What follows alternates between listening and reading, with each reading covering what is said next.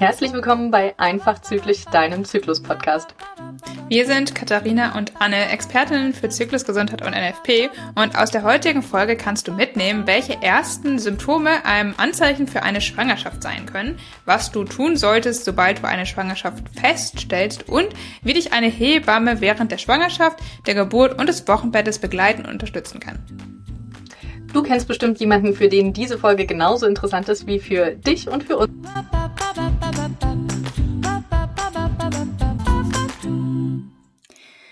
Heute haben wir eine etwas besondere Folge und zwar bin ich hier heute alleine da, weil die liebe Anne leider ähm, sich verletzt hat und deswegen heute nicht bei der Aufnahme dabei sein kann.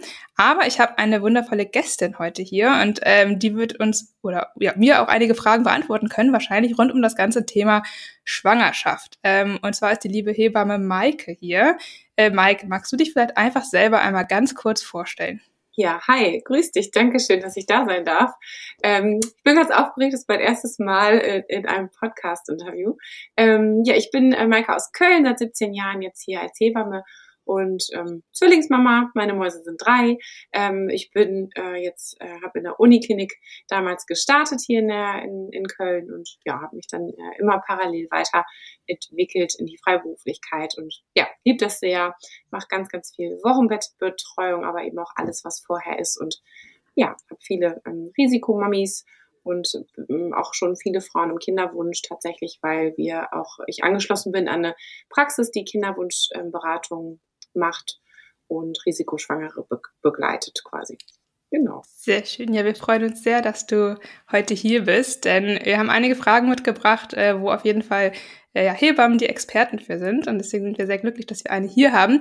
Ähm, es gibt viele bei uns in der Community, die auch versuchen, schwanger zu werden, die vielleicht ihren Zyklus beobachten, um die fruchtbaren Tage zu erkennen.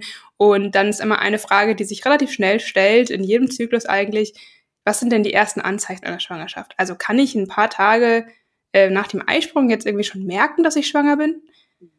Ja, also ich glaube, die was spätestens die meisten ähm, äh, Muddis, sage ich ja immer, das ist ganz liebevoll gemeint, ähm, die die ähm, die ähm, äh, Frauen also merken können, ist auf jeden Fall ja, dass sich die Brust verändert. Die spannt relativ schnell ja schon mit häufig. Ähm, ich glaube, oft darf man sich auch, man traut sich manchmal nicht, aber seinem Gefühl auch einfach so ein bisschen nachgeben.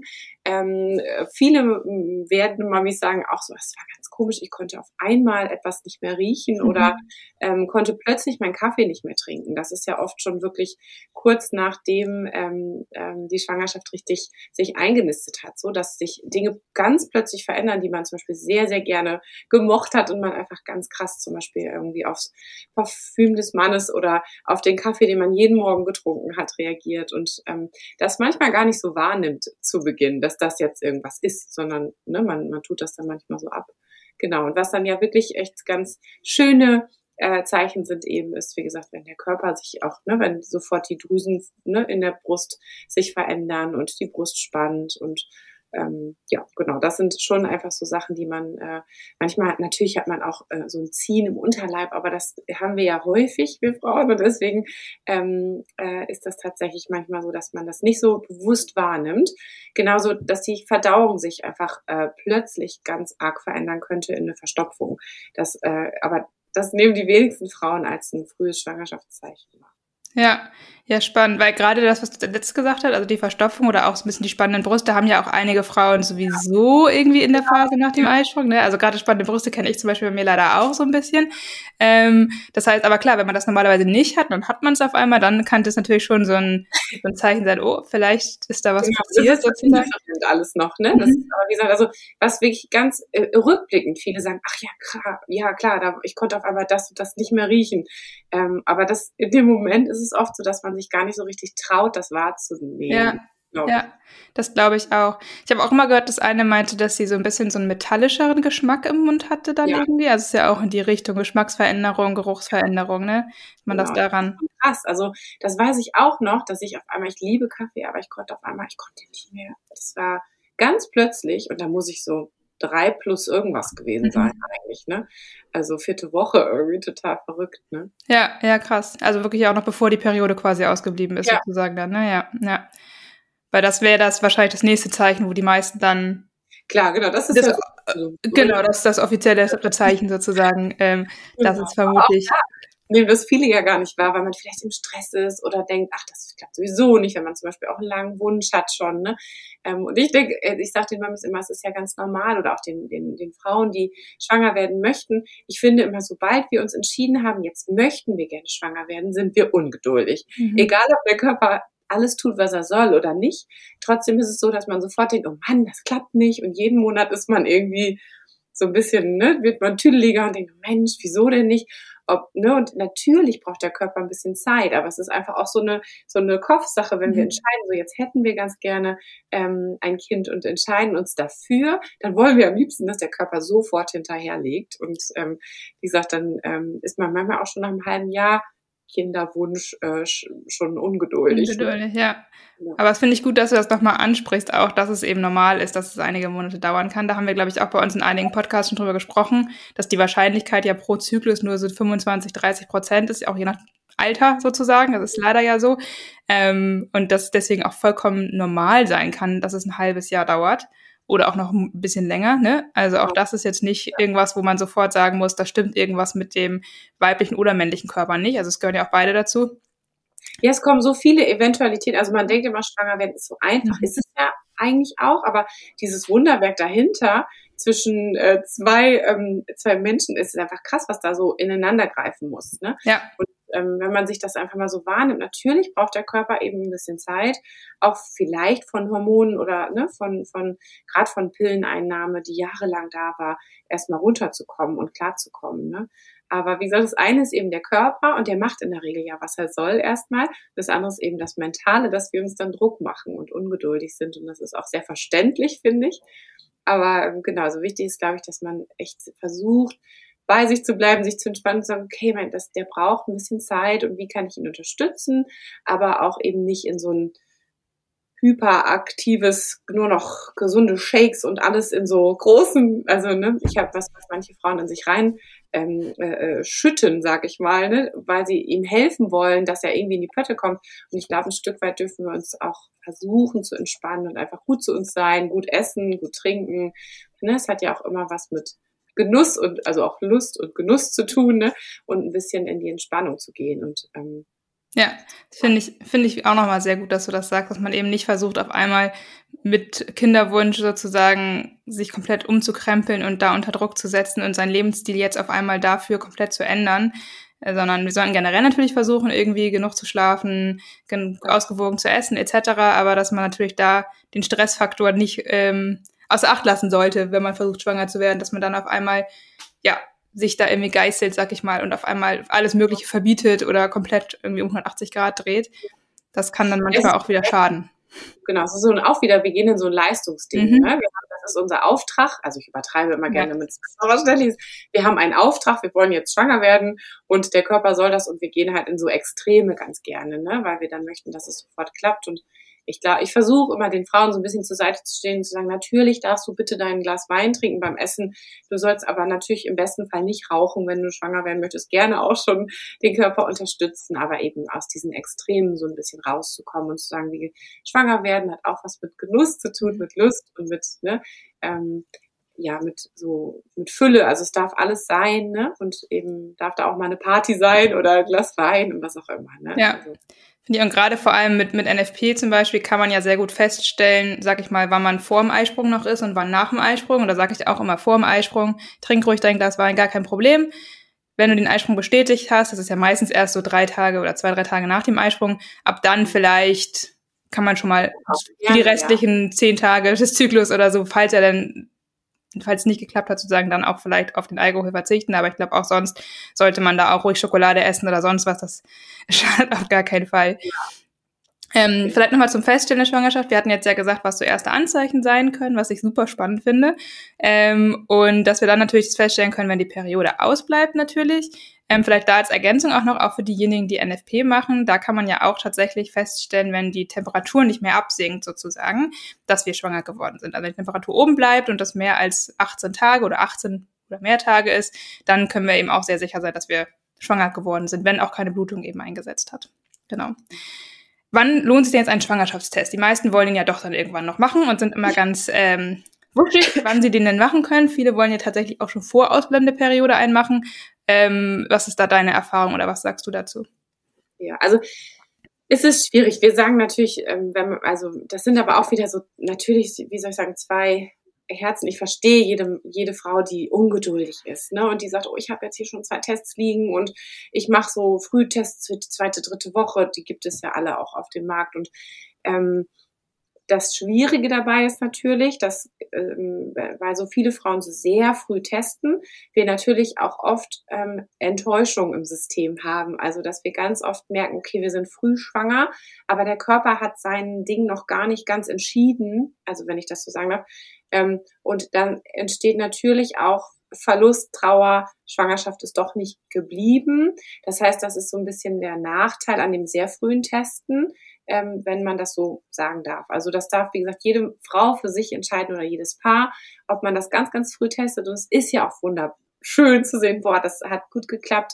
Ähm, wie gesagt, die Gefahr, wenn wir so ganz, ganz früh testen, ist natürlich, dass der Körper doch noch sich entscheidet und, und merkt, hey, das ist vielleicht noch nicht optimal, ähm, ne, da, das wird doch noch eine Blutung. Das ist immer so ein bisschen gefährlich dahinter. Ne? Mhm. Ne? Also das wird, ich hasse dieses Wort einer Bord haben. Ne? Also ich nutze das wenn möglich nicht. Mhm. Ähm, genau, aber äh, genau, ja, das hat immer was, ne, also da, da geht jede, jedes Paar, glaube ich, ein bisschen anders mit um und das ist auch total okay. Ähm, dann gibt's eben, wie gesagt, diese zweite, dritte Woche Tests. Ne? Dann kann man natürlich auch ähm, ganz früh den Gynäkologen kontaktieren. Die meisten Praxen sagen aber, ja, kommen Sie bitte erst siebte, achte Woche, mhm. damit wir auch ganz klar was darstellen können über den Ultraschall.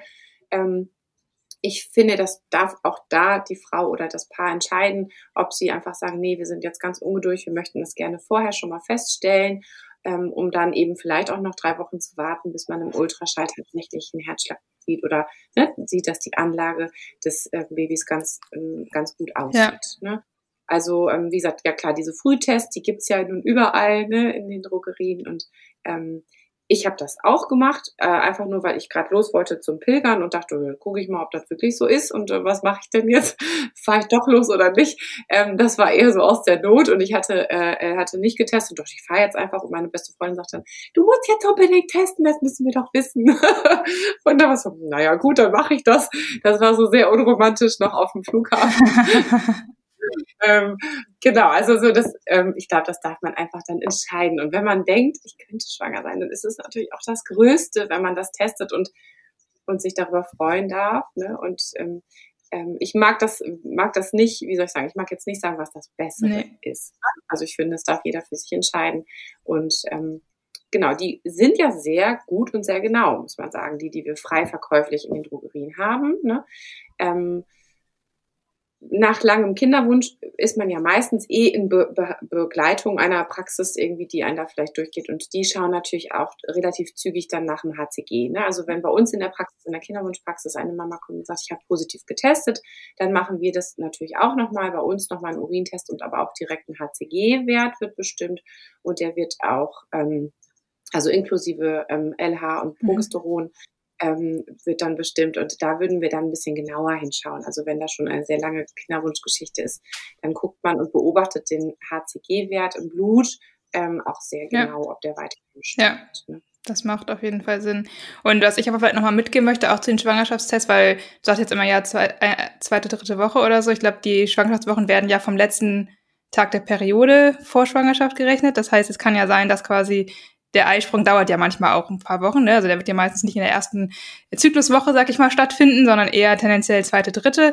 Ähm, das heißt, der Schwangerschaftstest funktioniert natürlich immer nur, wenn der Eisprung auch wirklich schon stattgefunden hat und auch schon fast ja sechs, sieben Tage eigentlich vorüber ist, weil die Eizelle ja, die befruchtete Eizelle ja erstmal braucht, bis sie durch den ganzen Eileiter in die Gebärmutter gewandert ist, bis dann überhaupt dieses HCG produziert wird.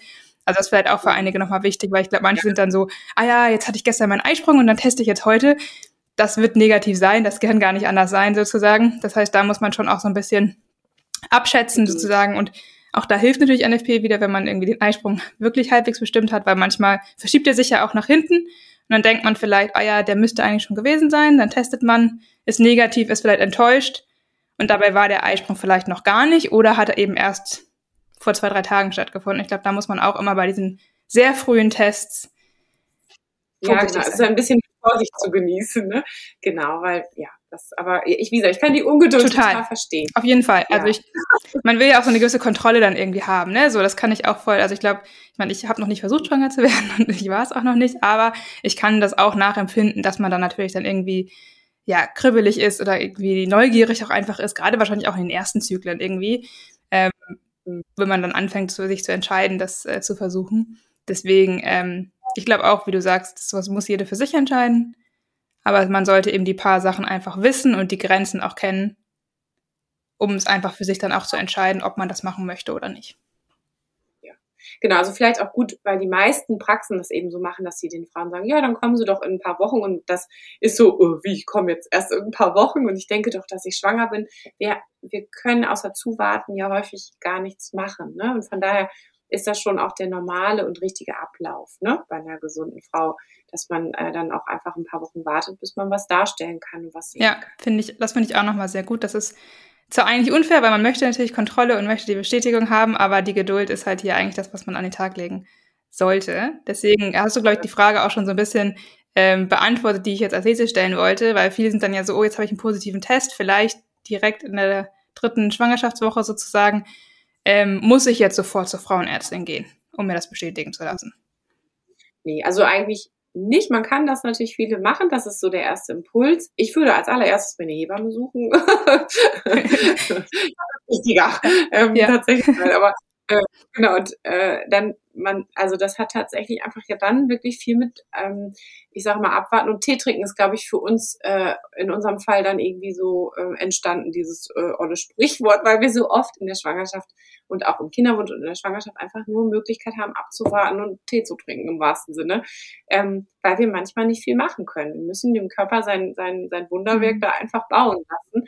Wir können nicht immer eingreifen. Ne? Natürlich, wenn man weiß, ich habe vielleicht eine Schwäche, also ich Progesteron zusätzlich und man hat vielleicht schon eine Geschichte, ist das was anderes. Ne? Also wenn, wenn ähm, die Hörerinnen quasi irgendwie vielleicht schon wissen, hey, das und das ist im Zyklus bei mir oder beim Schwangerwerden immer schwierig. Natürlich geht man dann zügig ähm, zum Gynäkologen, weil man dann natürlich auch was machen kann. Dann könnte man Progesteron oder, oder eben unterstützen, ähm, zum Beispiel. Aber ähm, wenn wir erstmal von einer gesunden Schwangerin jetzt ausgehen und sagen, wir sind spontan schwanger geworden und ähm, das ist alles gut und es geht einem auch gut, dann gibt es eigentlich keine Indikation für so ganz, ganz frühe Besuche. Ja. Ne, außer dass man vielleicht eine Sicherheit hat. Es gibt dann auch noch keinen Mutterpass und so, das kommt ja erst alles ein bisschen später. Ähm, von daher hat man erstmal wirklich leider ein bisschen, äh, ist ein bisschen Geduld ähm, äh, gefordert. Ja. Sehr gut. Und jetzt sind wir ja quasi drin, mitten in der Schwangerschaft. Wir haben jetzt vielleicht die Schwangerschaft festgestellt und jetzt wollen wir vor allem auch mal ein bisschen darüber sprechen, was machen Hebammen überhaupt, was für Unterstützungsmöglichkeiten und Angebote gibt es denn jetzt, wenn ich schwanger bin? Ja, das also wie gesagt wichtig ist ja, dass man im besten Fall wirklich nicht diese ähm, typischen zwölf Wochen, die so irgendwie im Raum stehen. Das ist ja immer so ein Gefühl von, dann ist es mhm. sicher und das, ähm, das möchte ich auch noch mal allen sagen, wenn ihr das Gefühl habt, ähm, äh, dass ihr das gerne erzählen möchtet, dann erzählt ihr das bitte auch. Ne? Also ich finde, jedes Kind, egal ob es äh, achte Woche ist oder zwölfte und auch wenn es dann ein Sternchen werden sollte, hat ja verdient, ähm, dass wir uns darüber freuen und dass man es vielleicht auch mit den engsten Herzmenschen teilen darf. Ne? Ähm, und ähm, ich weiß, dass mein Mann mich das damals auch fragte, wann erzählen wir das denn jetzt? Und ich sagte, jetzt? Warum denn nicht? Also die sind doch da. Die gehören ja jetzt zu uns, ne? Egal, was draus wird, ne? Also die sind ja immer Teil unserer Geschichte und von daher bin ich immer großer Pro, erstmal auch annehmen, okay, da ist jetzt was, das gehört zu mir, egal, wie gesagt, ob das ähm, was, was draus wird. Und ähm, darum auch eben äh, gerne ähm, früh in die Hebammen äh, in den Hebammenkontakt gehen, weil wir euch eben auch unterstützen können, wenn es vielleicht mal frühe Schwangerschaftsbeschwerden gibt, schlimme Übelkeit, Unsicherheiten, finanzielle Nöte, ähm, partnerschaftliche Schwierigkeiten. Der Mann wohnt noch in Hamburg, ich wohne hier alleine oder was kann ich denn machen? Also wenn man einfach, dafür sind wir ja auch da. Natürlich ist der Hebammenmangel auch da. Das heißt, nicht jede Frau wird das Glück haben, eine, eine Kollegin zu finden, die auch die Schwangerschaft begleitet.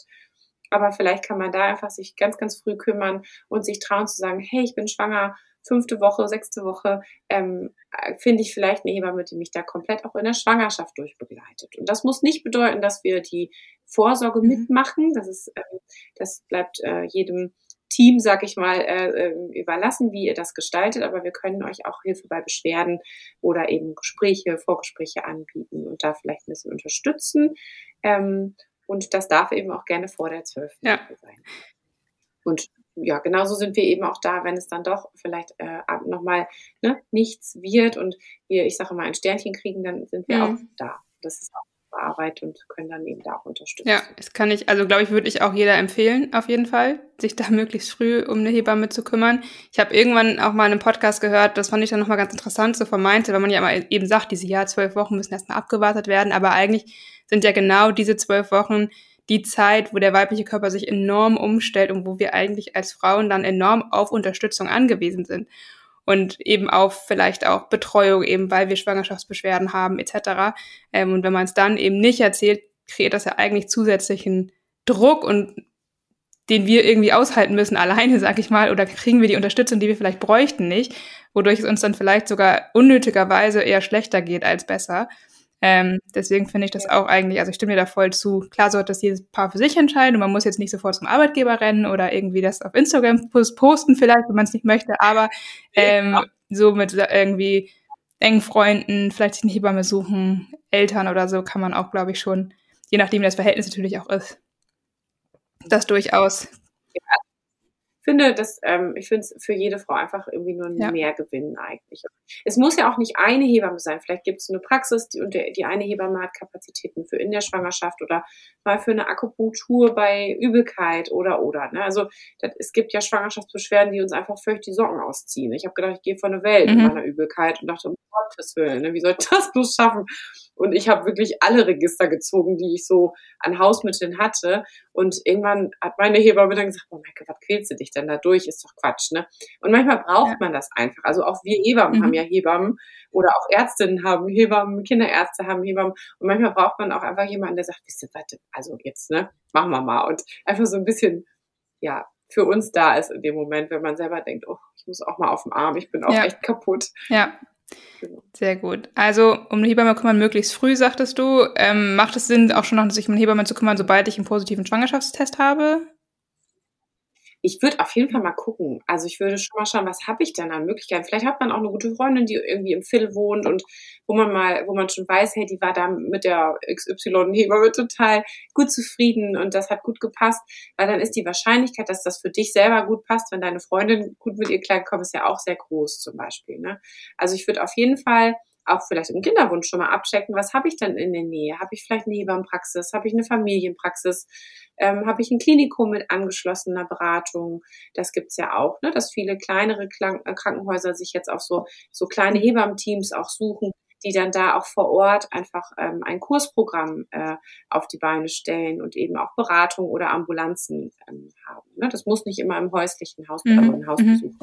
Und wenn wir jetzt vielleicht noch mal ein bisschen mehr über die Tätigkeiten auch von Hebammen vielleicht sprechen, weil ich habe das Gefühl, also viele, die sich mit Kinderwunsch nachher beschäftigen, kommen ja irgendwann auch zu dem Thema Hebamme, sag ich mal. Aber vielleicht magst du da auch noch mal so ein bisschen erzählen, was für was für was machen Hebammen eigentlich? Also wobei können sie mich unterstützen in der Schwangerschaft? Mhm. Ähm, und ja, wie finde ich dann vielleicht auch eine, die für mich geeignet sind? Weil Hebamme ist ja auch nicht gleich Hebamme unbedingt, sondern da gibt es ja auch verschiedene Schwerpunkte, wie du eben schon gesagt hast. Ähm, vielleicht magst du da noch mal ein paar Sachen zu sagen. Ja, ja. Also es gibt, ähm, wie gesagt, jede Hebamme, das ist für uns Hebammen natürlich schön. Wir dürfen so ein bisschen schauen, was wir anbieten können und möchten.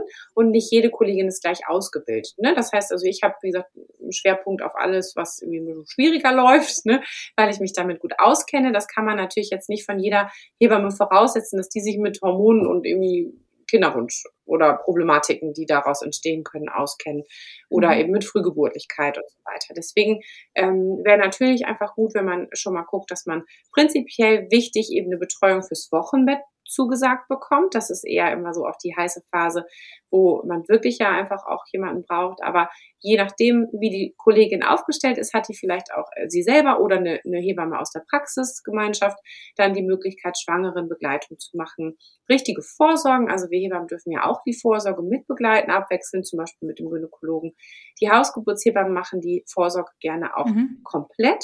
Dann würde nur die Ultraschalluntersuchung, aber es gibt auch Hebammen, die auch Ultraschall können mittlerweile, ähm, aber die würden die Ultraschalluntersuchung beim ähm, beim Gynäkologen oder Pränataldiagnostiker laufen zum Beispiel. Also da gibt es, ist sehr unübersichtlich, glaube ich, wenn man sich das erste Mal da reinfuchst, aber am einfachsten ist wirklich auf die Homepage schauen, was bietet sie denn an. Und meistens ist es so ein Grundkorsett an Schwangerenbegleitung, Hilfe bei Schwangerschaftsbeschwerden über Massage, Akupunktur, Homöopathie vielleicht. Also jede Hebamme hat so ihr Köfferchen gepackt, finde ich immer, jeder hat so seinen Stil. Und dann kann man einfach schauen, hey, ähm, wann darf ich mich denn bei dir melden? Und ähm, bei mir ist es zum Beispiel so, dass ich in der Schwangerschaft sage, ihr könnt euch immer melden, wenn ihr braucht. Und ähm, spätestens aber so ein paar Dates in der Schwangerschaft ähm, machen wir. Und dann schauen wir einfach, ähm, dass man auch nochmal über Stillen spricht im Vorfeld und so weiter. Also ähm, genau, das ist aber alles ein mhm. Kann und kein Muss. Und das ist, wie gesagt, bei den meisten Kolleginnen so, dass die einfach aufgelistet haben auf der Homepage, was sie anbieten können. Und dann kann man das aber schlecht planen. Also ihr könnt dann einfach zum Vorgespräch gehen. Und wenn sich das gut anfühlt, dann äh, kann man dann eben bei Bedarf sagen, hey, ich melde mich, wenn ich Übelkeit habe ja. oder oder. Ja, das finde ich auch nochmal einen guten Hinweis und dass man sich da eben auch ein bisschen informiert und vielleicht auch einfach mal so eine Gespräche mit mehreren Hebammen macht, um vielleicht auch einfach zu schauen, wo fühle ich mich gut, wenn man überhaupt die Einladung. Ja, weil das bei den Hebammen sehr, ähm, sehr, wie soll ich sagen, das hatten wir mal eine Zeit lang. Das ist ja die Möglichkeit, hat man gar nicht. Das hieß dann hier Hebammenwatching ja. oder so, ja. so, nee, Speeddating. oder war was los? Das ist jetzt natürlich ist nicht so geil nee. für die Kollegen. Ne? Ich war, da, da sind da manche Kolleginnen sehr ähm, sehr ähm, ja. ist nicht so schön, wenn man dann wenn sie hören, dass die, dass die Schwangere ja. schon woanders war. Das ist immer ein bisschen fertig. Aber natürlich steht einem das zu als Frau, ne? wenn man denkt, so, uh, da komme ich jetzt gar nicht mit klar. Ähm, das merkt man aber meistens bei. Genau, also ich hätte jetzt auch gesagt, man sollte. Also, genau, ja. ganz gut auf euch hören, einfach und wenn ihr am mhm. Telefon schon denkt, wollen jetzt nicht, dann, dann vielleicht nochmal auch das Vorgespräch absagen zur Not und noch ja. weiter gucken. Ja, sehr gut. Das heißt, möglichst früh um eine Hebamme kümmern, auf den Webseiten einfach mal schauen, was angeboten wird, was für mich vielleicht interessant klingt, auch da ein bisschen vielleicht recherchieren, was bedeutet das manchmal überhaupt, weil vielleicht weiß man manchmal auch gar nicht so richtig, was da jetzt genau hintersteckt hinter manchen Sachen äh, und dann eben für sich das raussuchen oder so einen Termin machen, wo man sich wohlfühlt und dann einfach mal ein Gespräch machen. Ja. Ähm, und dann ist die Hebamme, glaube ich, auch Ansprechpartnerin ja einfach während der gesamten Schwangerschaft, gerade bei Beschwerden oder Fragen dann einfach auch, ne? Genau, die haben ja auch meist ihr Netzwerk. Also ich habe zum Beispiel hier weiß ich ja auch, wenn eine Mami dann sagt, hey, ich würde ganz gern zum Kurs XY oder ich brauche einen Osteopathen oder oder, dann hat man so, kann die da ja dann auch einfach Ansprechpartner sein und weitervermitteln, wenn man eben was braucht. Ja, was, es gibt ja immer diese Geburtsvorbereitungskurse und da ist ja auch immer so, äh, Manche sagen so der Hechelkurs, manche sagen irgendwie, ja, nee, das ist total wichtig. Wie stehst du dazu? Oder wie kann man da vielleicht, gibt es auch da Unterschiede in den Geburtsvorbereitungskursen? Total. Also ähm, früher haben wir auch Spaß immer gesagt, ja, jetzt hecheln wir mal ein bisschen, um die Papis kurz zu schocken. Naja, es war einfach nur kurz, um die wieder wach zu kriegen nach der Mittagspause. Nein, also es gibt ja gar keinen, also Hecheln unter Geburt ist ja auch Quatsch, ne? Gibt's ja so auch gar nicht. Ne? Ist ja so aus einem schlechten Film. Ähm, und auch dieses Powerpressen, wie man das so kennt, sollte im besten Fall ne, äh, nicht so sein ähm, es ist, äh, ich hab, ne, nutze meine Kurse zum Beispiel immer eher da, dafür, Infos und ein gutes Gefühl rüberzugeben und Fragen zu beantworten. Natürlich auch kurz über Atmung zu sprechen, weil es den Frauen einfach ein Bedarf, also, also ein Bedürfnis ist. Aber ich sage auch ganz ehrlich, du kannst auch wunderschön entbinden ohne Geburtsvorbereitungskurs, weil dein Körper das alles weiß. Also wir brauchen das alles nicht. Und das ist so krass. Wir sind so kontrolliert heutzutage mhm. und haben den Bedarf, alles perfekt vorzubereiten. Wir können es aber nicht und brauchen es eigentlich auch nicht. Weil wir nicht wissen, wie läuft denn unsere Geburt ab. Wir können ganz viele Eventualitäten besprechen und es beruhigt die Schwangere für den Moment. Aber trotzdem ist mir immer wichtig, dass ich Ihnen sage, wenn du eine Wehe geschafft hast zu veratmen, dann schaffst du jede Wehe, mhm. weil Wehe ist Wehe. Natürlich wird das anstrengender und schmerzhafter, ähm, mir ist wichtig, dass Sie wissen, dein Körper wird sein Programm abspulen, ob du, ich übertreibe mal, kollabierst oder nicht. Der wird, ne, der weiß genau, jetzt ist Geburt und jetzt muss ich das und das tun. Das heißt, das passiert ähm, auch ohne uns, sage ich immer. Also, ne, das, so wir, wir versuchen alles zu kontrollieren. Geburt können wir aber nicht so richtig kontrollieren. Wir können uns gut darauf vorbereiten. Entspannungsübungen, Hypnobirthing macht auch Sinn, ähm, wenn man da so sich gut reinfallen lassen kann. Und ich finde, alles, was hilft, ist erlaubt. Und wenn man das braucht, sich gut vorzubereiten, ist das toll. Aber man muss sich auch nicht stressen, weil der Körper das alles abgespeichert hat. Und wie gesagt, in, in meinen Kursen ist es immer so, dass ich ähm, sage, was wichtig ist. Mir ist wichtig, dass man Infos hat. Ich kann meinem Kind helfen, im besten natürlich ein bisschen aufrecht, mobil. Das ist auch das, was ich bei Insta versuche, über Kleinigkeiten zu sagen, hey, das ist ein Tipp und nicht zu sagen, ich habe hier zehn Tipps für euch, sondern ich habe ein oder zwei. Mhm. Die bitte behalten und ähm, Papa kann vielleicht dran erinnern und damit können wir ganz, ganz viel machen für einen guten Geburtsverlauf. Ähm, aber wie gesagt, ich finde immer wichtig, die Frauen ein bisschen zu bestärken, dass sie wissen, ich kann das, es ist in mir drin, mhm alles abgespeichert. Ich brauche eigentlich nicht mehr, als mich mitzubringen quasi. Und Atmung ist ja auch, wir atmen einfach. Und bei Geburt, man kann es sich einfach nicht vorstellen, bei Geburt geht so ein Schalter um. Und eigentlich machen die meisten Frauen das intuitiv ganz, ganz richtig. Ne, also und man ist überrascht, wie animalisch das manchmal dann dahergeht, ne? dass man denkt, ach, das war ich, ach du meine Güte, ne? Da lag ich da auf allen Vieren und habe da vor mich hingepustet. Aber das ist einfach in uns drin und da, ähm, das versuche ich immer so ein bisschen zu vermitteln. Aber wie gesagt, es gibt natürlich auch Leute, die sagen, ich brauche was ganz kontrolliertes und ich muss was üben und so. Und dann wäre zum Beispiel Hypnobirthing oder eben so eine ähm, ein sehr ähm, ausgiebiger Schwangerschaftskurs über acht Wochen vielleicht das Richtige. Ja. Cool, ja. Finde ich aber auch nochmal schön. Ich glaube auch, dass wir da unserem Körper mehr vertrauen dürfen und die Kontrolle loslassen sollten. Mhm. Was uns, glaube ich, in der heutigen Gesellschaft oft schwerfällt, ja bei vielen Dingen. Also es ist ja auch bei Ernährung zum Beispiel so, dass viele das kontrollieren wollen, anstatt intuitiv darauf zu achten, weil der Körper uns ja bei ganz vielen Dingen eigentlich automatisch signalisiert, was wir brauchen und wollen, dass wir nur verlernt haben, weil wir meinen, durch die Optimierung irgendwie das selbst kontrollieren zu müssen. ähm, das glaube ich, das gilt für vieles, aber ich glaube auch bei der Geburt natürlich nochmal ganz besonders. Ja. Das ist super spannend. Das ist ein absolutes Wunderwerk. Ich glaube, ich sage immer, wenn ich das verloren habe, dass ich da so so begeistert von bin, dann bin ich, glaube ich, falsch in der Geburtshilfe. Aber es ist einfach krass. Da, da geht halt ein Schräubchen ins andere. Und natürlich kommt dann jemand und sagt, ja, aber bei mir hat das nicht geklappt. Und ich denke, ja, aber natürlich darf auch mal was haken. Ne? Das heißt ja nicht, dass der Körper falsch war oder so. Und ich, ähm, ich finde das ganz, ganz krass, wie das so eins ins andere, wie ein Kind dann mitmacht und so das und das versuche ich in den Kursen so mitzugeben, dass man sich begeistern kann dafür und auch weiß, hey krass, mein Kind muss gerade auch das und das machen mhm. und wir arbeiten zusammen uns dadurch. Ne? Mhm.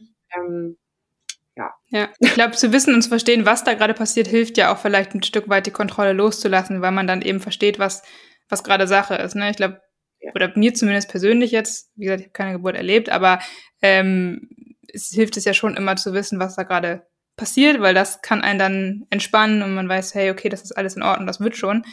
Als wenn man irgendwie das Gefühl hat, okay, da passiert irgendwas und ich habe gar keine Ahnung, was ja. los ist. Das macht ja automatisch mehr Angst sozusagen. Deswegen glaube ich auch, dass es wichtig ist, das zu verstehen. Ja, ich glaube, das ist bei allem so. Also ja. das, ich sage immer meinen Eltern, äh, auch ihr müsst euer Köfferchen packen, mehr können wir nicht tun. Wir können eure Kinder nicht abschalten. Wir können nicht sagen, wein bitte nicht, sondern wir müssen, ich kann heute nur, wenn die dann auch sagen, ich brauche ein Schlafcoaching oder so, sage ich, ich komme gerne, was ich kann, ist euch ein Köfferchen packen mit Infos. Wenn ihr wisst, ah, hier, die Maika hat gesagt, stimmt, das ist ganz normal, dann ist es schon nicht mehr so schlimm. Mhm. Genauso ist es auch, wenn man über Geburtssachen, die Übelkeit, das ist ganz normal. Und wenn man sich erinnert, ah, okay, das ist ein gutes Zeichen, der Muttermund öffnet sich. So und so versuche ich immer zu arbeiten, egal ob es Stillen ist, ob es Babyfragen sind ähm, ich glaube, dass das das Einzige ist, wie wir lernen können, wieder mitzuschwimmen. Mhm. Also mitschwimmen und uns mitnehmen lassen vom Körper, weil er eben ganz viel alleine macht. Und unser, unsere Säuglinge sind auch alle, wie sie sind. Ähm, und eigentlich machen alle zum gleichen Zeitpunkt die gleichen Sachen. Ähm, und trotzdem sind wir immer so überrascht, ne? weil wir, wie gesagt, immer das Gefühl haben, da muss doch was falsch sein gerade. Das kann doch so nicht richtig sein. Und wie gesagt, ich finde das ganz schön, wenn man versucht, einfach ähm, sich darauf einzulassen und sagen, ich informiere mich einfach, dann habe ich schon mal gehört, das und das wird passieren und dann ist man nicht so überrascht und hat nicht so Sorge einfach, dass es was ganz Schlimmes ist. Mhm. Genau. Genau. Sehr cool. Kommt man, glaube gut durch alle Phasen. Ja. Sehr schön. Jetzt haben wir schon ein bisschen über die Geburt gesprochen. Da ist ja immer noch die große Frage, ja, wann ist denn diese Geburt überhaupt? Ähm, jetzt haben wir gesagt, Geburtsvorbereitungskurs. Wann sollte man den ungefähr machen? Ab der wievielten Woche? Ähm, es gibt ja verschiedene, die acht Wochen Kurse kann man ruhig auch was früher mhm. machen, also, wo man sich einmal die Woche zum Beispiel über acht Wochen trifft. Ähm, das ist dann meistens, macht das so Sinn, ab irgendwie so 30. Woche spätestens anzufangen, ne? weil dann, wenn acht Wochen weiter, kann ja auch schon echt schon ja. ein bisschen beschwert sein. Ja. Also so wie man schafft und wie es vielleicht vom Timing ähm, bei der Kollegin dann passt, ähm, das darf auch mal 36, äh, 26. Woche beginnen, ne? dann, und dann acht Wochen weiter, mhm. dann ist man ja schon kurz vor, vor Start. Ähm, das sagen aber viele Kollegen auch auf der Homepage, für wen das geeignet ist. Ne? Und so Crashkurse macht man ja meistens ein bisschen später, so 34, 35. Woche mhm. vielleicht auch manchmal erst, damit man eben dann sagt, ach komm, kurz vor knapp, tun wir, ne, also äh, äh tun wir uns das quasi nochmal mhm. äh, an, um ein bisschen informiert zu sein. Das ist aber Geschmackssache. Ich würde es nur nicht zu spät machen, weil ich finde mal so ein Crashkurs am Wochenende, wenn man irgendwie schon 37. Woche ist, ist schon echt anstrengend, den ganzen Tag da rum zu äh, liegen auf der Matte und irgendwie Atemübungen mhm, zu machen. Mhm. Genau, also ich würde einfach nicht zu spät ähm, damit anfangen. Und wenn man wirklich große Sorgen hat, dann finde ich es auch früher einfach gut, ne? wenn man den Bedarf hat, sich mit anderen Frauen auszutauschen und zu hören, was haben die denn für Sorgen und Ängste. Ne? Dann kann man auch 20. Woche plus beginnen, ne? wenn man das für sich braucht. Mhm. Mhm. Und ich glaube, Hypnobirthing, da kann man ja echt ganz, ganz viele ähm, verschiedene, also online äh, selber was machen und so. Und da kann man natürlich äh, sehr, sehr früh mit beginnen, ähm, wenn man das auch eben für sich als Entspannungsübung nutzen möchte. Ja, sehr gut. Und der Geburtstermin, also der ET, wird ja, kann ja auf verschiedene Weisen berechnet werden, sag ich mal. Meistens wird er ja berechnet eben auf Basis der letzten Periode, richtig? Genau, ja. Also die werden, wir sind ja heutzutage leider äh, sehr Ultraschall gesteuert, mhm. äh, Mutterpässen und so weiter. Und ähm, tatsächlich wird der meistens ja noch einmal korrigiert, wenn ne, nach, nach dem Ultraschall und äh, danach aber eigentlich nicht mehr. Mhm. Ne? Also man berechnet den und dann wird das Mäuschen ausgemessen und dann würde man den im Zweifel nochmal korrigieren ähm, und danach aber wird nicht mehr korrigiert. Egal, ob wir denken, dass er richtig ist oder nicht. Das kann natürlich uns hinten raus ein bisschen Ärger machen, wenn wir denken, so, okay, der Körper ist noch nicht so reif, wie er sein sollte. Vielleicht haben wir uns verrechnet. Das ist, aber das Doofe ist immer, was da steht, steht dann mhm. da und danach müssen wir uns dann in den Kliniken natürlich auch richten, ja. wenn es Richtung Einleitung oder ja, so geht. Ja, ne? genau. Das, das ist immer so ein bisschen schade. Ja. Wie ist das? Habt ihr das schon mal gehabt, das auch? Weil, ich sag mal, auch da ist ja NFP zum Beispiel, da haben wir auch die Möglichkeit, den Geburtstermin auf Basis der des Temperaturanstiegs zu berechnen, was ja ein bisschen genauer ist zum Zeitpunkt des Eisprungs sozusagen. Ähm, hattet ihr das schon mal, dass da auch Frauen irgendwie ankamen oder hattest du das schon mal, dass da Frauen ankamen und gesagt haben, hey, ich habe das hier für mich selbst auch errechnet durch NFP? Mhm. Ja, tatsächlich. Also ich frage die Frauen auch immer, hast du den Eindruck, dass das so richtig ist? Also was ist denn dein mhm. Eindruck gerade? Oder auch wenn wir ähm, wirklich Richtung Geburtstermin gehen und merken, so, pff, der Körper macht eigentlich überhaupt nicht das, was wir erwarten mhm. würden. Ähm, aber das hilft uns leider mhm. da nicht mehr. Also das ist das Blöde. Wir sind dann immer in den großen Kliniken, immer so ein bisschen im Zugzwang, ja. ne? weil die natürlich alle nach, und das ist auch richtig so, die arbeiten ja auch studienbasiert, ähm, äh, dass die alle quasi ihr Programm spulen und auch alle gleich in der Regel. Ne? Also da gibt es ne, eine Toleranz irgendwie ET plus 10 bis 14 und dann ist aber auch gut. Ja. Ne? Natürlich je nach Bund und Ultraschall. Und das Doofe ist eben, also ich frage die Frauen immer schon und versuche sie damit natürlich auch zu beruhigen, weil man sonst, hatte bei Instagram jetzt auch eine Anfrage, die sagte, ich bin ET plus neun und hier tut sich irgendwie gar nichts und ähm, ein ganz schlechtes Gefühl so für sich bekommen hat und eigentlich alles, was sie aber sagt, total schön klang. Also mhm. ich von außen schon sagen konnte, hey, ich habe dich natürlich nicht untersucht, aber das, was du mir berichtest, ist eigentlich so, dass der Körper kurz vor Geburt steht. Ne? Also der scheint schon ganz richtig zu sein. Und das finde ich immer so schade, dass wir mit diesem Entbindungstermin so mächtig mhm. sind. Weißt du, was mhm. ich meine? Wir nehmen so, wir machen so Druck. Mhm ne, mit diesem Entbindungstermin. Und das kann ja auch sein, dass ein Kind irgendwie, ich habe jetzt zum Beispiel ein Frühchen in der Betreuung und der ist sowas von topfit, der ist definitiv nicht zu früh. Der hat gar keine Anzeichen dafür, dass er zu früh ist. Ne? Der hatte kaum mehr Käseschmiere, die Fingernägel sind lang. Also der ist topfit, der hat keine Gelbsucht entwickelt, wo man denkt, so, du bist doch keine viereinhalb Wochen zu mhm. früh geschlüpft. Auf keinen Fall. Und das, das mhm. ist natürlich krass, aber wir haben es halt, ähm, wie soll ich sagen, dann leider so in Stein gemeißelt, ja. was diese tollen Entbindungstermine angeht. Ja. Das ist blöd. Aber klar, also ich versuche das mit meinen Frauen natürlich äh, und frage mal, hast du den Eindruck, dass das so richtig ist, was wir berechnet haben? Ähm, und ähm, genau, dann kann man eben mit dem Gynäkologen zum ersten Termin natürlich auch noch sprechen und sagen, hey, meine Rechnung ist da irgendwie eine andere. Können wir da noch was Ja, machen? ja, das ist, das ist gut, auch vielleicht das nochmal zu ermutigen, dass Frauen, wenn sie zumindest da genauer irgendwie Infos haben oder da ja sich ziemlich sicher sind, jetzt, ich würde dann nicht auf irgendwelche Apps und Eisprungvorhersagen zurückgreifen, weil das macht gar keinen Sinn. Aber wenn sie jetzt wirklich den Körper beobachten, irgendwie zum Beispiel mit NFP oder so, dann da auf jeden Fall auch, wie du sagst, mit den Gynäkologen dann nochmal vielleicht sprechen einfach. Wie groß ist denn die Wahrscheinlichkeit eigentlich, dass so am ET geboren wird? Nee, ne? Einstellig, ja. ne? Also bin jetzt nicht so die Prozentfee, ähm, aber das ist ja eigentlich nur ein einstelliger Prozentsatz, glaube ich, der wirklich am Entbindungstermin kommt. Ne? Die anderen kommen ja echt alle so plus, mhm. minus. Ne? Und ähm, ja, ich mache es wirklich, ich finde, da ist unser Handwerk auch immer gefragt, ne, dass man dann wirklich auch tastet, wie fühlt sich der Muttermund an. Das mache ich immer meistens so zwei Wochen vorm Entbindungstermin mit den Frauen, wenn sie das möchten, dass wir wirklich wissen, wie viel geburtsvorbereitende Sachen brauchen wir ja. noch. Ähm, wie geburtsbereit fühlt sich das an? Also sind da viele Hormone angekommen schon am Muttermund oder noch gar nichts? Ist bumsfest, ne? Dann war sie so, hm, hm, okay, da können wir vielleicht noch ein bisschen was machen, ähm, weil wir ja, wie gesagt, eben irgendwann mhm. diesen Entbindungstermin plus zwei Wochen im, im Hinterkopf haben müssen. Ne? Und ähm, so versuche ich das immer, mich dann wirklich auch nach dem Gewebe zu richten. Ja. Und wie verändert sich der Muttermund? Also worauf, wie erkennst du das quasi dann? Man merkt, dass sich das Gewebe auflockert. Mhm. Also unsere feinen Freunde, die Schwangerschaftshormone, die machen ja einmal, dass der Körper weich wird, damit ein Baby wachsen kann, was ja mega ist leider kommen die ja früher oder später auch im, im restlichen Gewebe an, sage ich immer. Ne? Also dicke Füße, ne, dicke Beine, die Scheide kann anschwillen, man kann Varizen in der Scheide bekommen, die einfach wehtun, Hämorrhoiden und Co. Und die machen aber ja, dass alles weicher wird und eben auch der Gebärmutterhals und der Muttermund ja. werden so ein bisschen aufgelockert, sagt man dazu. Und zusätzlich merke ich natürlich, ist da Druck drauf, also ist die Fruchtblase prall, ist der Kopf tief, ähm, wo ist der Gebärmutterhals, also ist der richtig Richtung Pole Position oder ist der noch ganz weit oben hinten, ich komme da gar nicht dran. Ne? Das sind so Sachen und da ist tatsächlich immer, finde ich, Handwerk, da kann ich noch so viel Ultraschall machen, da kriege ich keine Aussage drüber. Ne? Und da brauche ich wirklich ein Gefühl ähm, äh, dafür, was macht der Körper gerade? Ist der wehenbereit? Bereitet der sich Schritt für Schritt vor?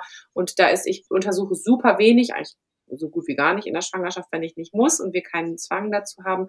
Aber da gucke ich immer einmal, gucke einfach, wie weit ist mein Körper eigentlich? Stimmt das mit dem überein, wie weit er sein soll? Ja, sehr cool als, also von außen vielleicht für die Muttis, ihr könnt echt am besten wirklich euch die letzten vier Wochen vor Termin auch mal beobachten und immer wieder im, im Spiegel mal so ein Screenshot machen von der Seite und den Bauch beobachten nackt, wie der sich verändert. Also da sieht man auch ganz schön, wie der so nach unten, nach unten absinkt, ne? Genau, ja, cool.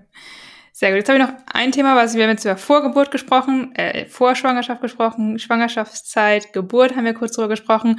Und jetzt will ich noch mal ganz kurz fragen, was Hebammen denn auch dann als Nachbetreuung machen. Du hast vorhin das Wochenbett schon kurz angesprochen. Ähm, vielleicht magst du noch mal ein, zwei Sachen dazu sagen. Was ist das Wochenbett überhaupt? Wie lange sollte das dauern? Was passiert da? Ähm, und was machen auch Hebammen in der Zeit? Ja, Wochenbett ist ähm, schon auch eine harte Zeit, würde ich sagen. Also man muss, glaube ich, einfach wissen, dass man ähm, ich finde es wunderschön. Ich liebe Wochenbett, muss ich echt sagen. Ich finde es ist eine sehr schöne und ich sag, wir sind alle so gleich. Man macht sich so ein bisschen nackig mhm. im wahrsten Sinne. Ähm, und wir sind alle gleich in der Zeit. Ne? Also wir haben alle die gleichen Sorgen, die ähnlichen Beschwerden. Ähm, da, da kann man sich noch so viel Gadgets kaufen. Wir müssen alle durch die gleichen emotionalen Sachen durch. Und das finde ich ist irgendwie eine schöne Zeit, weil sich keiner so verstellen mhm. kann und der Körper einfach das mit uns macht, was er macht. Und ähm, das bedeutet quasi, ähm, dass wir ab Geburt der Plazenta quasi im Wochenbett sind. Dann gibt es das frühe Wochenbett, die ersten ähm, 14 ne, Tage. Und äh, da geht es natürlich hauptsächlich um Blutstillung. Die Gebärmutter muss kleiner werden. Wir müssen in die, in, in die Milchbildung. Das Bonding ist ganz, ganz wichtig.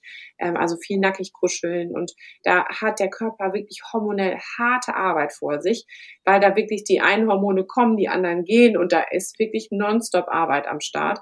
Ähm, und gerade bei einer Stillmama auch, ne, die hat wirklich Höchstleistungssport betrieben bei Geburt und jetzt kommt auch noch das. Ne? Ähm, und dann hat der Körper einfach gar keine Pause mehr. Und Wochenbett war früher ja wirklich sehr, sehr streng. Ich weiß, es gibt auch noch alte Kolleginnen, die das sehr streng handhaben, dass man wie gesagt, so, du gehörst jetzt acht Wochen ins Bett. Das finde ich mental für die Frauen heutzutage nicht so ähm, dienlich. Aber klar gehören die wie ich mindestens zwei, drei Wochen erstmal nach Hause und auch wandern vielleicht zwischen Bett mhm. und Sofa. Und dann kann man gucken, wie fit bist du denn als Mama? Kannst du vielleicht mal zur Eisdiele zurück oder ne, so äh, dich mal irgendwie mit lieben Menschen umgeben. Also alles, was Stress äh, bedeutet, ist da einfach nicht angesagt, ne? weil dafür sind wir Wöchnerinnen nicht gemacht. Das können wir nicht aushalten. Man ist einfach eine ganz andere, finde ich, in der Zeit und weil da einfach super viel los ist. Ne? Und gerade das erste Wochenbett ähm, ist schon emotional auch äh, mhm. eine Achterbahnfahrt. Ne? Man ist hundemüde. Die Frauen haben aber ja Gott sei Dank tolle Hormone, die uns pushen, dass wir da irgendwie durchkommen. Und ich bin immer noch erstaunt, mit wie wenig Schlaf man gut funktionieren kann. Ähm, und das schafft man alles. Also Wochenbett ist wunderschön, aber man muss sich schon auch ein bisschen darauf einstellen. Ne? Also man äh, sollte schon so ein paar Sachen darüber wissen ähm, und vielleicht auch den Partner, die Partnerin mit ins Boot holen und sagen, hey, du kannst das und das jetzt wirklich richtig proaktiv machen und äh, für einen guten Wochenbettverlauf sorgen. Ne? Ähm, ich weiß nicht, ob das hier den Rahmen sprengt. ja, ich habe gerade schon gedacht, vielleicht ist das wahrscheinlich bei jedem von den Themen, die wir jetzt heute mal grob angerissen haben, irgendwie was, wo man nochmal tiefer reingehen könnte. Also vielleicht auch an die Zuhörerinnen, wenn sie da irgendwie eine Frage haben oder das Bedürfnis haben, vielleicht auch zum Thema Wochenbett nochmal tiefer reinzugehen, schreibt uns doch gerne einfach. Dann können wir Maike bestimmt nochmal einladen und nochmal eine äh, Wochenbettfolge machen oder eine Geburtsvorbereitungswoche oder, oder ja, wie auch ähm, Folge. Ja, genau. Da könnte ich ewig erzählen. Äh, ich, ich will genau nicht zu viel erzählen, aber dieses ist echt hart anstrengend für den Körper. Der hat viel zu tun und wir wöchentlich, äh, wir, wir Entschuldigung, wir, wir Hebammen kontrollieren natürlich in den ersten Tagen täglich im besten Fall. Auch da es sollte so sein. Ich weiß, dass dann Mamis sagen, so meine Hebamme war nur dreimal da. Das ist natürlich sau doof. Ne? Ähm, also zustehen steht den Wöchnerinnen mindestens 16 mhm. Besuche oder Kontakte. Ähm, und da geht auch immer noch mehr. Also man kann zur Not auch bei Bedarf sich noch Rezepte holen bei Beschwerden, ne? dass wir noch weiterkommen dürfen. Ähm, ich versuche immer wirklich ein Jahr lang in den Familien zu bleiben. Also das heißt natürlich nicht, dass mhm. ich da jeden mhm. Tag auf der Matte stehe, aber dass sie wissen, ich bin da, wenn was ist und dass wir uns nochmal sehen, auch Richtung ähm, Stillbeschwerden, Abstillen, Beikost. Schlafproblematik und so weiter. Also dass sie einfach nicht alleine da sind, aber das kann auch nicht jede Hebamme leisten. Ne? Das möchte ich dazu sagen. Ähm, und wichtig ist, dass halt die ersten Tage eben jemand nach dem Baby schaut, nach der Mama schaut, nach der Blutung, ähm, nach vielleicht einer Kaiserschnitt oder Bauchgeburt, Narbe eben nach Verletzung. Ähm, Stillen ist großes Thema, also Brustpflege ähm, und auch richtiges Anlegen und so weiter, Gewichtszunahme des Kindes. Ähm, natürlich gehören wir auch manchmal so ein bisschen mm, mit dazu, dass wir einfach auch ähm, schwierige Themen, Partnerschaft oder die Schwiegermutter nervt mich oder was auch immer, ne? Oder ich kriege so viel Druck von außen, ich soll dies und jenes machen und dass wir da so ein bisschen beratend und stärkend zur Seite stehen. Das finde ich nochmal eine sehr gute Zusammenfassung, glaube ich, vom Job der Hebamme und auch schön, dass du nochmal gesagt hast, dass die eben nicht nur in der Schwangerschaft oder kurz danach sozusagen zur Verfügung steht, sondern dass eben Hebammen auch bei weiteren Fragen im ersten Lebensjahr quasi nochmal angesprochen werden können. Vielleicht, wenn man das sich wünscht, kann man das ja auch in so einem Erstgespräch einmal abklären, ob die Hebamme denn für sowas dann zur Verfügung stehen würde, sozusagen, weil du gerade meintest, dass es nicht alle immer leisten können. Ähm, das finde ich sehr, sehr schön. Und jetzt äh, warst du ja hier so schön in unserem Podcast, du hast jetzt immer schon mal zwischendurch so ein bisschen gesagt, was du so anbietest, aber vielleicht magst du das auch einfach für dich nochmal ähm, hier zusammenfassen, dass die Frauen auch wissen, wo sie dich finden können und was du eigentlich so anbietest.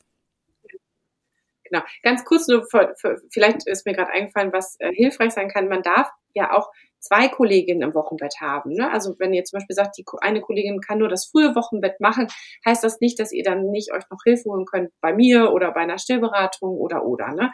Also das ist wichtig, nicht einfach abwarten und ausharren, sondern gerne sonst auch nochmal eine Zweitmeinung einholen oder eben auch eine zweite Kollegin, vielleicht für weitere Fragen dann, die eventuell in der Stillzeit kommen, nochmal kontaktieren. Genau, ähm, ja, also ich mache eigentlich äh, alles außer eben Babymassage und Homöopathie, sage ich immer. Ich bin ähm, gerne komme ich auch, also auch in Köln mache ich das natürlich auch in Hausbesuchen, aber ich komme oft als zweite Hebamme dazu, mhm. wenn etwas nicht so gut läuft. Das heißt, ähm, bei jungen Kolleginnen, die Unterstützung brauchen, bei Depressionen, depressiven Verstimmungen, ähm, äh, bei Kindern, die viel weinen, äh, Schlafbeschwerden, Stillberatung mache ich halt, ähm, wie gesagt, auch sehr gerne und ähm, Mehrlinge mache ich jetzt, äh, habe ich früher schon immer gern gemacht, jetzt natürlich noch mal lieber nach meinen beiden Mäusen. Ähm, mit so ein bisschen Input von Mutti zu Mutti, ne? Das ist ja auch manchmal gar nicht so doof. Genau, und ähm, ja, man kann hier vor Ort in der Wachsfabrik aber auch eben Kurse belegen, entweder bei mir oder bei meinen Kolleginnen. Und das ist in Köln-Süd. Und im Moment läuft tatsächlich alles über den Instagram-Account Hebamme Maike Kampen. Ähm, es gibt noch keine Homepage, die aktiv ist, weil das jetzt alles so frisch ist. Genau. Und äh, alle Infos, die es so gibt oder auch die ähm, Beikostseminare, die regelmäßig online oder auch vor Ort sind, die ähm, genau kommen immer alle bei Insta hoch. Und ähm, ja, was dann voll ist, ist voll. Und genau, wenn ich schaffe, mache ich auch immer ähm, Coachings mit dazu. Also ähm, helfe ich Familien durch schwierige Zeiten und so. Also ich habe immer auch so zwei, drei mhm. Trauerbegleitungen, die ich parallel mache ähm, nach Kindsverlust oder eben natürlich auch nach wiederkehrenden Aborten und so zur Vorbereitung der nächsten Schwangerschaft. Aber es geht immer nur so, wie natürlich meine Wöchnerinnen, ne, die sind äh, an erster Stelle Kind und Mama, dann kommen meine Schwangerinnen und dann kommen natürlich äh, alle Lücken, die ich füllen kann. Werden. Sehr schön. Und dein Instagram-Account werden wir auf jeden Fall auch nochmal in den Show Notes verlinken. Das heißt, wenn die eine oder andere da jetzt nochmal vorbeischauen will, möchte, dann unbedingt auf jeden Fall ähm, mal in die Show Notes schauen und dann bei Maike auf dem Instagram-Account. Vielen lieben ja, heute ist Freitag. Es geht in Q&A. Es gibt jeden Freitag ein Q&A für drei Tage, also immer Freitag, Samstag, Sonntag. Und äh, das wird auch toll genutzt. Das ist, glaube ich, ganz schön für die Mamis zu sehen, dass alle Frauen die mhm. gleichen Sorgen haben. Genau, und das macht echt viel Spaß. Das cool. klappt ganz gut. Sehr schön. Dann vielen lieben Dank dir, Maike, wenn dass du äh, gute Besserung für deine äh, zweite Hälfte quasi. Ich hoffe, es ist nicht ja, so. Ja, werde ich ihr ausrichten. Danke dir. Was konntest du jetzt aus der heutigen Folge mitnehmen? Bereits bevor deine Periode sich verspätet oder ausbleibt, kannst du an subtilen Zeichen feststellen, dass du schwanger bist. Allerdings gehen diese Zeichen meistens im Alltag unter. Sobald du weißt, dass du schwanger bist, solltest du dir so schnell wie möglich eine Hebamme suchen, denn sie steht dir tatsächlich mit Tat und Rat zur Seite, sowohl während der kompletten Schwangerschaft als auch für die Geburt und im Wochenbett danach. Vielleicht möchtest du auch schon vorher dir Gedanken machen, was dir bei einer Hebamme alles wichtig ist und worauf du bei der Auswahl der richtigen Hebamme für dich achten möchtest. Wir helfen dir mit dem Podcast deinen Zyklus zu verstehen. Und wenn dir der Podcast gefällt, dann würden wir uns super freuen, wenn du uns eine 5-Sterne-Bewertung dalassen kannst auf der Podcast-Plattform deiner Wahl. Wir freuen uns natürlich auch, wenn du uns äh, Feedback oder Themenwünsche an einfachzyklisch.gmail.com schickst. Sei auch beim nächsten Mal gerne wieder dabei. In der nächsten Folge geht es um ein Thema, das für alle, die die Pille absetzen wollen oder abgesetzt haben, interessant ist, nämlich das sogenannte Post-Pill-Syndrom. In der Zwischenzeit findest du uns wie immer auf all den Internetplattformen, Social-Media-Plattformen und unseren jeweiligen Webseiten und die Links dazu natürlich in den Show Notes, auch von der Hebamme, mit der wir heute gesprochen haben. Bis dann. Ciao.